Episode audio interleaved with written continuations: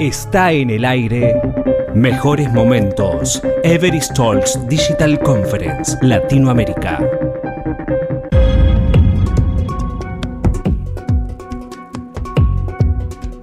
Existe una necesidad imperante de ser ágil, ¿no? De cambiar frecuentemente en torno al contexto del mercado. Y de eso se trata precisamente el Business Agility o la agilidad empresarial. ¿Qué es eso? Bueno, es una habilidad de las organizaciones para poder cambiar, aprender, pivotear esa estrategia de negocio de forma de entregar valor rápidamente y prosperar en un mercado competitivo. El Business Agility es la capacidad de cambiar a la velocidad de los cambios. Entonces, nos llega una pandemia, ¿cómo podemos reaccionar a eso? Los patrones de conducta y de consumo de nuestros clientes cambian. Bueno, ¿cómo, ¿cómo podemos responder a la misma velocidad? De eso se trata la agilidad empresarial o el business agility. El business agility muchas veces se confunde con hacer agilidad en equipos de negocio, en equipos de business. No, eso es una parte, digamos, de un proceso de transformación ágil, ¿no? Entonces lo que queremos es que la organización en su conjunto actúe de forma ágil. Eso es lo que vamos a entender entonces como business agility. ¿Por qué las empresas en Latinoamérica deciden agilizarse, no? Deciden invertir en este proceso de cambio que toma tiempo. Tiene que ver con time to market, tiene que ver con mejorar la calidad de los productos que hacemos, tiene que ver con incrementar la productividad y tiene que ver con impulsar una transformación digital, ¿no? Cómo apoyarnos de las tecnologías para jugar muy bien en este nuevo normal, ¿no? Vamos a presentarles tres marcos de referencias del Business Agility y tres aplicaciones prácticas. La primera de ellas tiene que ver con el EVA. El EVA es un modelo que se llama Enterprise Business Agility y la gracia de este modelo es que te permite ver el todo de lo que tiene que ocurrir en una organización para considerarse como ágil, ¿no?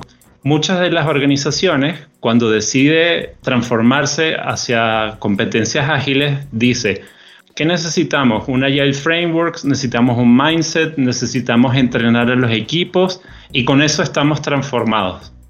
La verdad es que se necesitan muchas otras cosas. Y aquí es donde entra en juego el modelo EVA. El modelo EVA te dice, oye, cuidado, el rompecabezas necesita otras partes, otras piezas. ¿Y cuáles son esas piezas? Hay una competencia importante que tiene que ver con hacer que el cliente esté en el centro.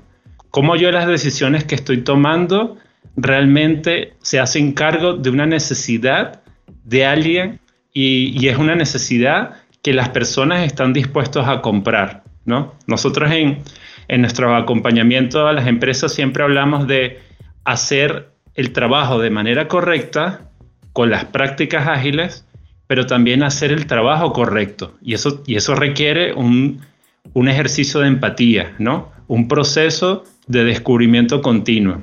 Eso por un lado. ¿Qué más nos dice el EVA? Tienes que hacer un alineamiento a nivel de portafolio que te permita unir la estrategia que quiero lograr como organización con la operación, con la ejecución. Entonces, ¿cómo yo puedo hacer que, todos hablemos el mismo idioma y todos apuntemos hacia los mismos objetivos? Eso lo podemos hacer con la función del Lean Portfolio Management. También nos permite balancear la demanda y la capacidad. Demanda me refiero a cuáles son las iniciativas que nosotros podemos hacer para alcanzar esos objetivos y la capacidad es, bueno, cuál es nuestra capacidad como organización para desarrollar esas iniciativas. Y finalmente, el Portfolio Management también nos habla de tener unos presupuestos que sean mucho más dinámicos, que no estén atados al, calendario, que no estén atados a el 31 de, diciembre o cuando, cuando finalice su año calendario, sino que ustedes puedan tomar decisiones en tiempo real no, tener una, bola de cristal y decir, bueno, en, los próximos 12 meses vamos a hacer estas iniciativas y vamos a, entonces a, asignar estos recursos a estas iniciativas. No, necesitamos una cosa que, rompa ese esquema, que sea en tiempo real, eh, y que permitan maximizar el, retorno de la inversión, ¿no? De eso se trata entonces este pilar, esta competencia del Lean Portfolio Management. Otro pilar tiene que ver con la estructura organizacional y el diseño de esa estructura organizacional. Tiene que ver con romper los hilos y empezar a identificar cuáles son los flujos que me permiten a mí como organización entregar algo o, transformarlo desde un concepto a un retorno, un retorno cuantificable, un beneficio para, los clientes y un beneficio también para mi organización.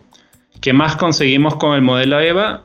Eh, tomar en cuenta el cambio cultural y el, el cambio de rol del líder, que pasa de ser una persona que ejecuta muy bien las cosas a un coach, una persona que comparte su criterio para que el resto de la organización pueda tomar las mejores decisiones en tiempo real, ¿no?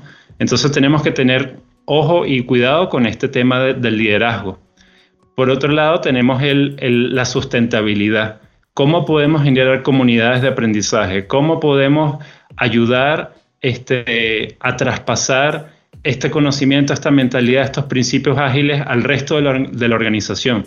No solamente a los equipos, entonces, ¿cómo podemos tener agentes de cambio, embajadores y también cómo podemos medir el progreso de este, de este tránsito? Y por último, tenemos una séptima competencia que es una capa tecnológica, que tiene que ver con la transformación digital, tiene que ver con, cómo diseñamos arquitecturas que me permitan entregar a tiempo o a demanda estas soluciones, estos productos y servicios que queremos hacer. Lo importante es que ustedes tomen estos fundamentos con una mirada sistémica y puedan entonces este, capitalizar esos, esos beneficios que ofrece el Business Agility. Les comento, cuando estalló eh, la situación el año pasado, la directriz general de esta organización y de todas las organizaciones era, bueno, mantengámonos trabajando en nuestras oficinas hasta que el metro deje de funcionar o hasta que las manifestaciones ya sean muy críticas, ¿no? Pero estas personas les dieron la carta abierta a los equipos para que tomaran la decisión de cómo y en dónde trabajar. Los equipos entonces experimentaron, trabajemos desde casa, trabajemos un día en, casa de, un compañero, después en, casa de otros, y eso los preparó para esta situación que, tenemos actualmente, ¿no? Entonces, donde revisamos las métricas, ahora en marzo, cuando tuvimos que hacer el, confinamiento, no hubo un impacto negativo en el performance, eh, un impacto significativo por haber hecho la prueba temprana, ¿no? Por, por haber dado ese espacio para experimentar. Entonces, es súper importante el trabajo de los líderes en esto. Por otro lado, bueno, ustedes como líderes, una recomendación, pregúntense y pónganse al servicio de los equipos y digan, oigan, ¿qué cosas puedo hacer por ustedes para reducir el time to market? ¿Cuáles son los procesos? ¿Cuáles son las tomas de decisiones que en este momento, más que reducir nuestros tiempos de, de entrega, los están complejizando, los están aumentando?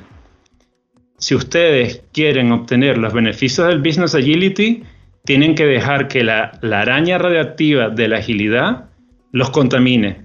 Y eso significa que tienen que tener los valores presentes de la agilidad. Si no hay confianza, no van a reducir su time to market. Si no hay apertura, no van a, no van a tomar buenas decisiones y, sus indicadores claves de negocio no, se van a, a, ver.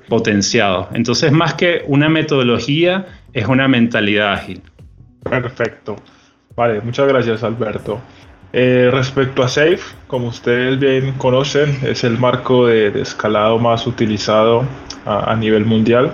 Digamos que tiene una base de conocimiento bastante importante. Y en su nueva versión comenzamos ya a ver temas de Business Agility. Digamos que, en el contexto de, que teníamos en las situaciones eh, pasadas, las implementaciones pasadas, veíamos de que los equipos ágiles pues estaban creciendo en la organización y, de alguna forma se estaban consolidando.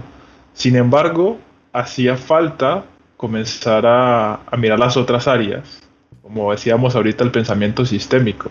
Sabemos de que para lanzar un producto necesitamos de muchas áreas de la organización y es por ello que nace la necesidad, y de hecho Safe en su nueva versión pone ya un, módulo sobre lo que podría llegar a ser Business Agility. Entonces, ¿cuál es el contexto actual? El contexto actual es que de alguna forma ya hemos adaptado agilidad durante algunos eh, años y hemos tenido buenos resultados y los resultados han hecho que agilidad se lleve en toda la organización. Sin embargo, estamos encontrando dificultades al momento de realmente ser ágiles. Hablábamos que deseamos acelerar el time to market, pero estamos teniendo retrasos a la hora de hacer despliegues por temas de operación. Estamos hablando de, comenzar a visualizar nuevas formas de presupuestar, pero tenemos restricciones con la contratación que estamos realizando. Y así comenzamos a ver cómo toda la organización debe comenzar a pensar de forma ágil, de ser ágil y obviamente apoyar a, los equipos de tecnología a realmente ser ágiles. Entonces, digamos, comenzamos a, observar, que comenzamos a, ver la necesidad de llevar agilidad a las áreas como puede ser las áreas operativas, las áreas de marketing, las áreas de legal, las áreas de finanzas, las áreas de recursos humanos, y, comenzamos a ver que necesitamos cambiar la forma en que la empresa pues está gestionando y cómo estamos eh, generando esos sistemas que nos permitan ser más efectivos.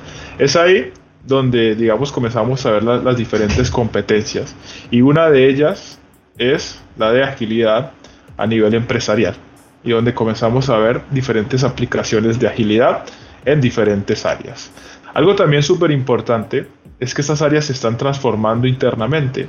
Ya no solamente vemos eh, equipos o, células en tecnología, ya comenzamos a ver eh, equipos, ya sean equipos Scrum o, células Kanban en áreas de talento humano, eh, en áreas legales, en áreas de operaciones. Y, de alguna forma tenemos que comenzar también a reinventarnos la forma en cómo estamos organizando nuestro trabajo.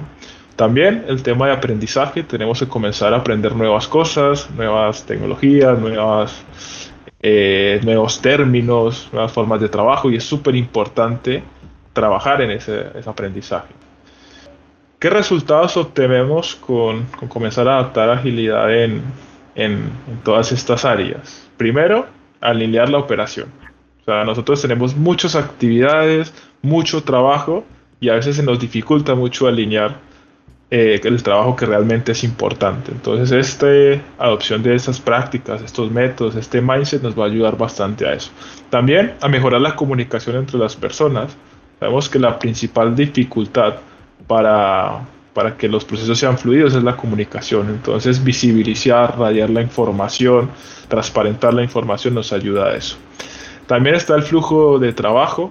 Recuerden que al visualizar nuestro flujo de trabajo, sabemos a qué nos podemos comprometer, eh, sabemos cómo podemos distribuir mejor el trabajo y sobre todo cómo podemos mejorarlo.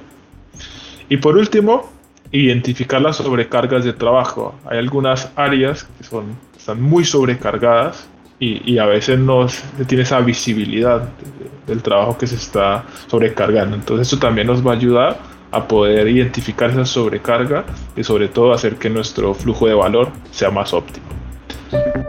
Escuchaste Mejores Momentos, Everest Talks Digital Conference, Latinoamérica.